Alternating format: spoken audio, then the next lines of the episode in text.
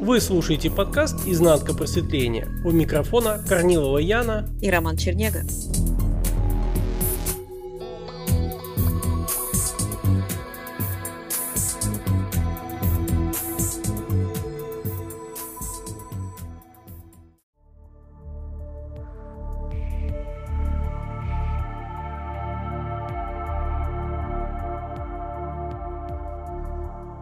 Сейчас я учусь на права вождению, и у меня начались после вот этого коронавируса, пандемии, обучение с инструктором.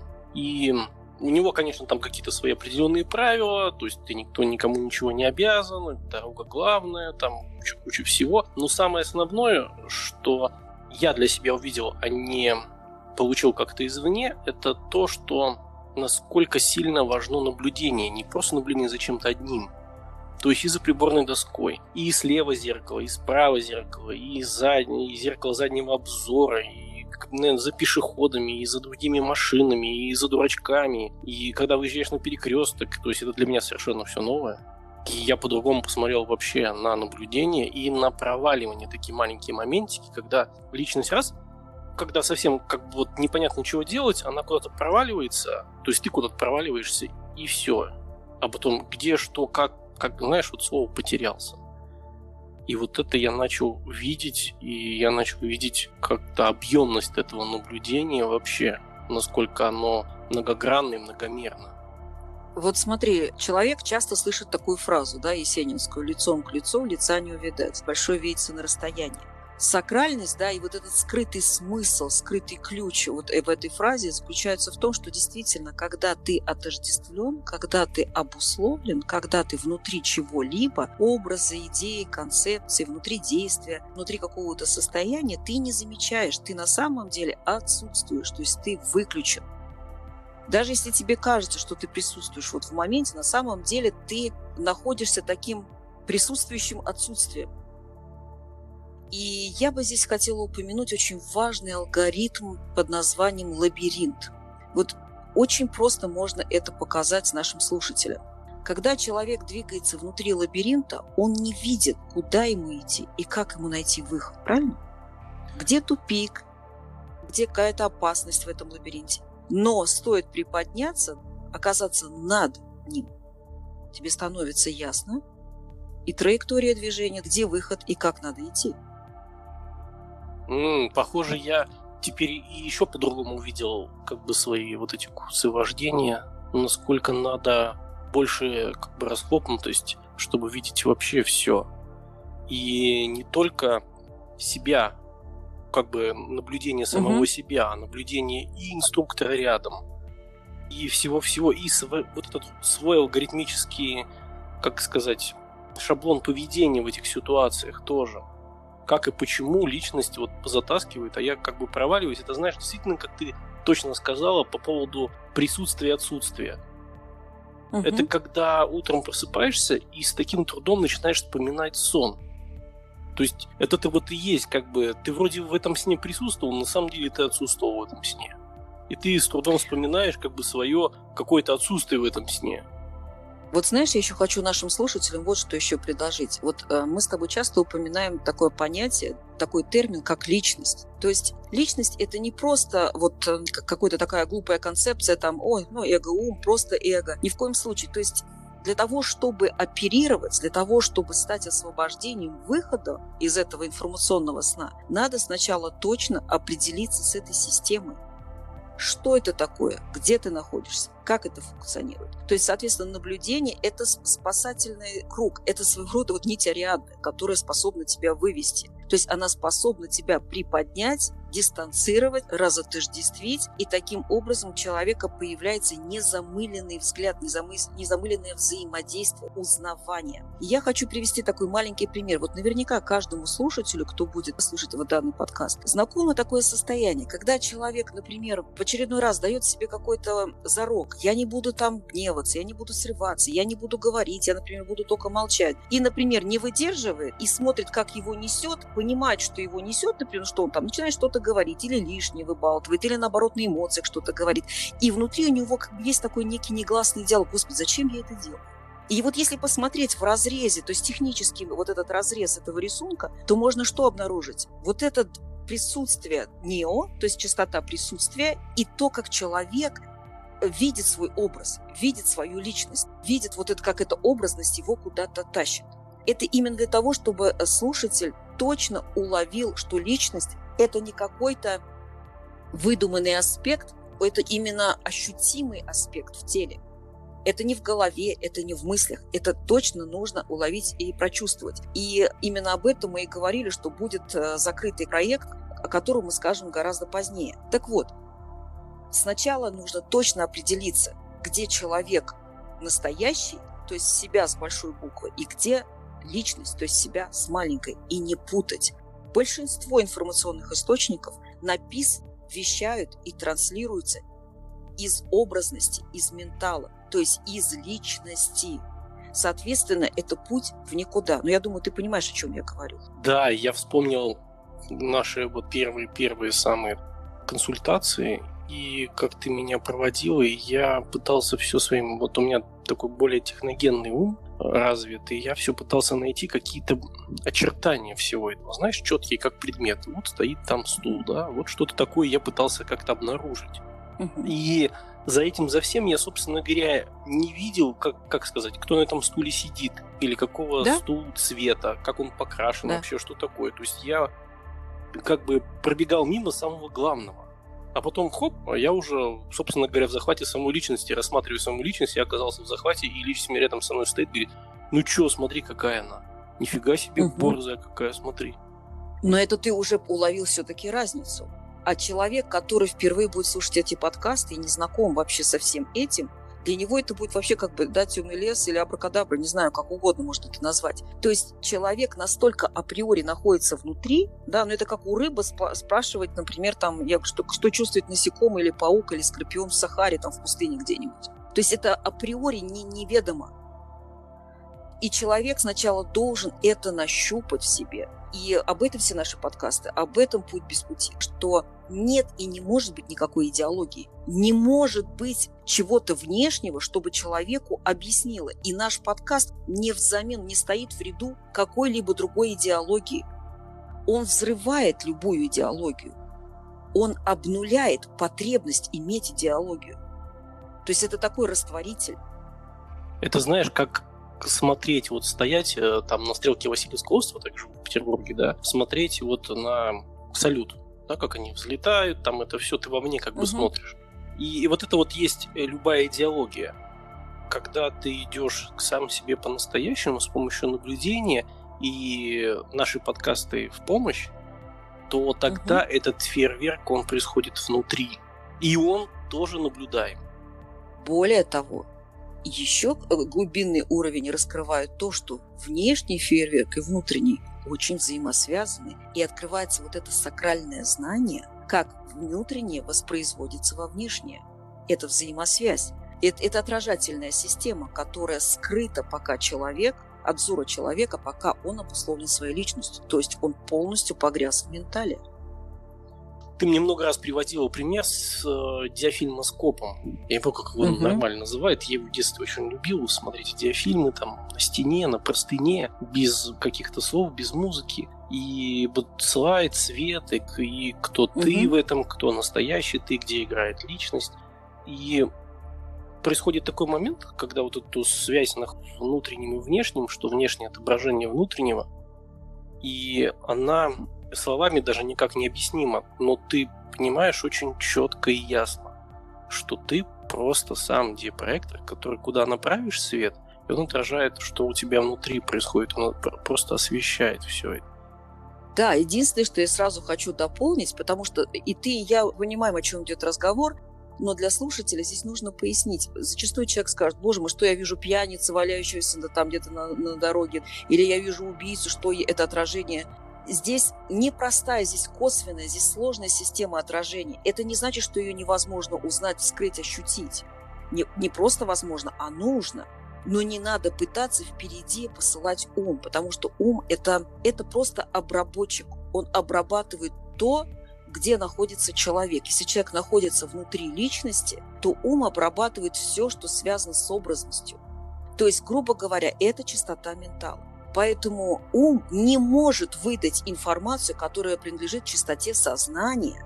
Она скрыта от его взора. То есть ум, во-первых, не является врагом, ум не является плохим, с ним не надо бороться, от него не надо избавляться, с ним вообще ничего не надо делать. Нужно сначала разобраться, как все это работает. Вот ты даже говоришь там, я отслеживаю, я смотрю, я в наблюдении. И обязательно в этой картине надо увидеть, как функционирует само наблюдение кто тот, от кого исходит это наблюдение, кому оно принадлежит. То есть это нужно все ощутить, не просто сесть логически пытаться понять, потому что логика опять-таки принадлежит эго-уму. То есть, получ... За логикой точно так же должно быть установлено наблюдение. Угу. То есть, получается, человек это, знаешь, он как бы слеп, и у него есть собака-поводырь. И эта собака-поводырь, она на самом деле не знает, чего хочет хозяин вообще. То есть она знает, чего хочет она.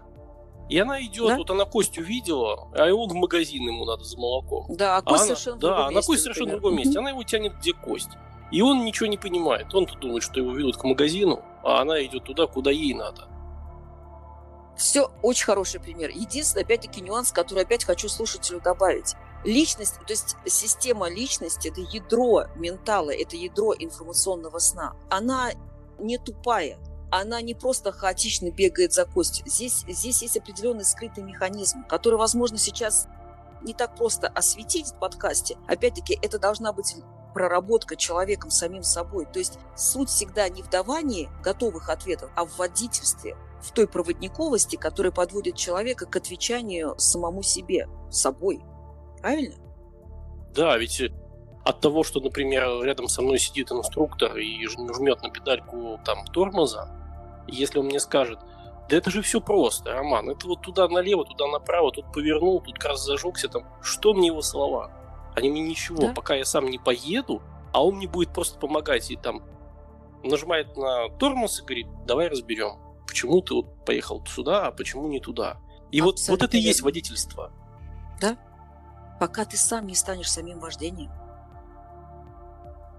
так и люди, которые приезжают, те или иные адепты, которые приезжают на какой-либо сатсан, на какой-либо ретрит, они провозглашают, то есть своим излучением, что я не знаю, я ученик, я в неведении, мне нужен кто-то, кто мне расскажет. И вот это само состояние неведения и перекладывание ответственности на того, кто его обучит, расскажет, направит, э, закабаляет человека в этой необратимости. Ничто не изменится, будет меняться места, где будут проходить ретриты, одежда на ведущем этого ретрита, возможно, стулья, на которых сидит вот этот адепт, но по сути ничего не поменяется. То есть человек наивно полагает, что чем больше он посетит каких-то семинаров и ретритов, что-то это сделает с его внутренним миром. Ничего подобного. Если ты читаешь меню в 10 ресторанах, это не значит, что ты отобедал. Это очень похоже, если я буду ездить и дальше с инструктором всю да? свою жизнь. Да. И буду думать, что в какой-то момент вдруг угу. я сам стану инструктором. С какого да? перепуга, пока я сам не, собственно говоря, не сяду в машину без инструктора и сам не поеду вообще. И буду сам наблюдать, у меня не будет никакой помощи в виде педальки, в виде чего-то еще, в виде вот этого голоса нудящего, что, Рома, ты не туда едешь, и вообще там беда. Да, но вот смотри, слушатель может сказать, о, видишь, у тебя есть инструктор, то есть фактически это учитель, ты ученик, вот и мы. Также мы пришли на какой-то сатсанг, на какой-то ретрит, и вот этот вот инструктор, он нас учит, что куда нажимать, что куда там давить, и в конечном итоге мы поедем. Но вот здесь, здесь есть очень хороший пример того, что ты описываешь все-таки то, что принадлежит матричной жизни, то есть э, проявленному, то есть миру форм или реальности форм. А то, что э, мы говорим «путь без пути» и обнаружение настоящести себя или обнаружение чистоты абсолютности себя, сознания себя, это запредельность мира форм. Это как бы сущее, но оно пронизывает, но в то же время оно находится э, за пределами вот этого такого осязания и тактильности. Понимаешь, поэтому человек, который пытается с одной мерой подойти ко всему, он находится в таком утопическом состоянии, то есть он находится в состоянии иллюзии. Ты не можешь измерить абсолютность литрами, километрами. Ты не можешь измерить настоящесть там, граммами или килограммами. Не можешь. Это несоизмеримо. Это две разные ипостаси. Но чтобы уловить вот эту разницу без наблюдений никуда. Потому что наблюдение начинает показывать, что-то начинает повторяться в рисунке, то есть в рисунке момента, в рисунке каждого дня. Что-то начинает проявляться как механизм узнавания, механизм осмысления, механизм осознания и разницу, например, между осознанием и осознаванием. И это не должно быть понято как готовый текст. Сейчас я прочитал, изучил, ага, вот это вот так. Нет, это должно быть узнано. То есть на самом деле, по большому счету, если действительно человека велико намерение, просто сила зова огромнейшая и непоколебимая, есть вот это внутреннее мужество, сила тяги, то он может прийти ко всему, не читая ничего, не ходя никуда, не слушая никого. Ты знаешь, да. читая и слушая, тут никуда не придешь вообще. И особенно вот это вот в чистоте посидеть там этого, ну, не назовем их, я их называю не мастер, а горе-мастер. Угу. И вот в, сидеть в их чистоте, это вообще для меня загадка, что это такое. То есть я это слышал неоднократно, но это уже Я чистоту... тебе скажу, это анестезия. Анестезия. Чистоту же создает сам сидящий сам себе, Конечно. что это такая убаюкивающая колыбелька, Забвение. он сам же ее да. качает, да. Сон во сне. Потому что он на время отвлекается от каких-то горестей, от каких-то проблем, от каких-то страданий. И ему кажется, он выше всего этого. Но понимаешь, что делает ментал? Он специально раскачивает эту качелю противоположности, этих полярностей, этих полюсов, чтобы было больнее падать. То есть как только закончится ретрит, человек вернется, и ему будет очень плохо. У него начнется депрессия, у него начнется отторжение. И что? Поиск нового сатсанга, то есть нового наркотика, нового допинга, вот этого нового забвения. Медитация – точно такой же алгоритм, точно такой же прототип. То есть я закрываю, включаю окна, шторы, включаю музыку, включаю свечи и так далее, все приятненько, сижу и закрываю глаза. И я где-то далеко. И это ошибка, потому что это далеко закончить, вернуться туда, где ты есть со всем тем рисунком событий, ситуаций, состояний, которые имеют место быть. Да, секрет, Это зна... секрет в том, что быть в мире, но не от мира. Не от мира, да. И смотри, вот человек говорит, я так хочу сесть на шпагат. Ну вот я вот сегодня не буду, и завтра не буду. Ну вот послезавтра я сяду. Нет, не сядет. Потому что что-то должно измениться в структуре человека. И опять-таки, не кто-то ему это должен сказать, а он должен обнаружить где он есть, что это такое и в чем разница между вот этой настоящестью и там, где он есть. Знаешь, у Мюнхгаузена вот в этом смысле очень хорошо про зов, когда он себя там за волосы из болота вытащил. Смотри, информационное поле всегда будет подкидывать какие-то ловушки, какой-то плацебо, какие-то заманухи в виде того, что кто-то сидел в поле кого-то и просветлел, кто-то сидел под деревом и, и просветлел, кто-то сидел на горе, куда-то смотрел вдали. Это все вот, ну, полная, полная ересь. Она специально для вот этих ищущих допинг, ищущих отвлечения – то есть человек на самом деле, он даже не задумывается, обнаружит, ему нравится мечтать. Помнишь, вот пять тайм-аут в вечерней Москве, мы с тобой в одном из подкастов, по-моему, уже даже обсуждали, Пелевинский. Да-да-да. Когда помню, да. ангел прилетел, говорит, полетели отсюда, тебе ничего не держит. А он говорит, ты что, работа и кокаин. То есть занятость и отвлечение. Занятость и интересность. Вовлечение и кайф. И, и человек ходит по кругу. Да, и тут такая получается для человека не просто не рассматривать путь к самому себе как нечто, чем можно позаниматься час или два в день. Это как mm раз-таки именно все, чем он занимался до этого и чем будет заниматься, это должна произойти интеграция в этот путь. Потому что он – это и есть этот путь. Путь к себе – это и есть жизнь, которую он проживает, а не сбегает на социанге, не сбегает куда-то. Смотри, даже иногда это сбегание, опять-таки, оно должно побудить в человеке вот это наблюдение, некий такой, знаешь, некий такой статистический анализ внутри самого себя. А что это мне дает? Вот ты мне присылал ссылку, я смотрела, там, по-моему, седьмой ретрит или девятый ретрит, я уже даже не помню, или сатсан, как он там называет. То есть, понимаешь, это все бесконечно. И я так понимаю, что те люди, которые ездят из, из они даже не хотят задаться вопросом, а что дальше? Ну, вот смотри, Зачем я могу... задаваться-то? Ты конечно. Это атрофируется. Вот представь себе, ты приехал на, на сатсанг и не используешь свои ноги. Вот не ходишь, просто э, тебя возят в каталке, не дают тебе встать. На следующий сатсанг тебе привозят, снова тебе не дают встать. И вот так тебя возят 8, 9, 10, 11 и так далее, энное количество раз.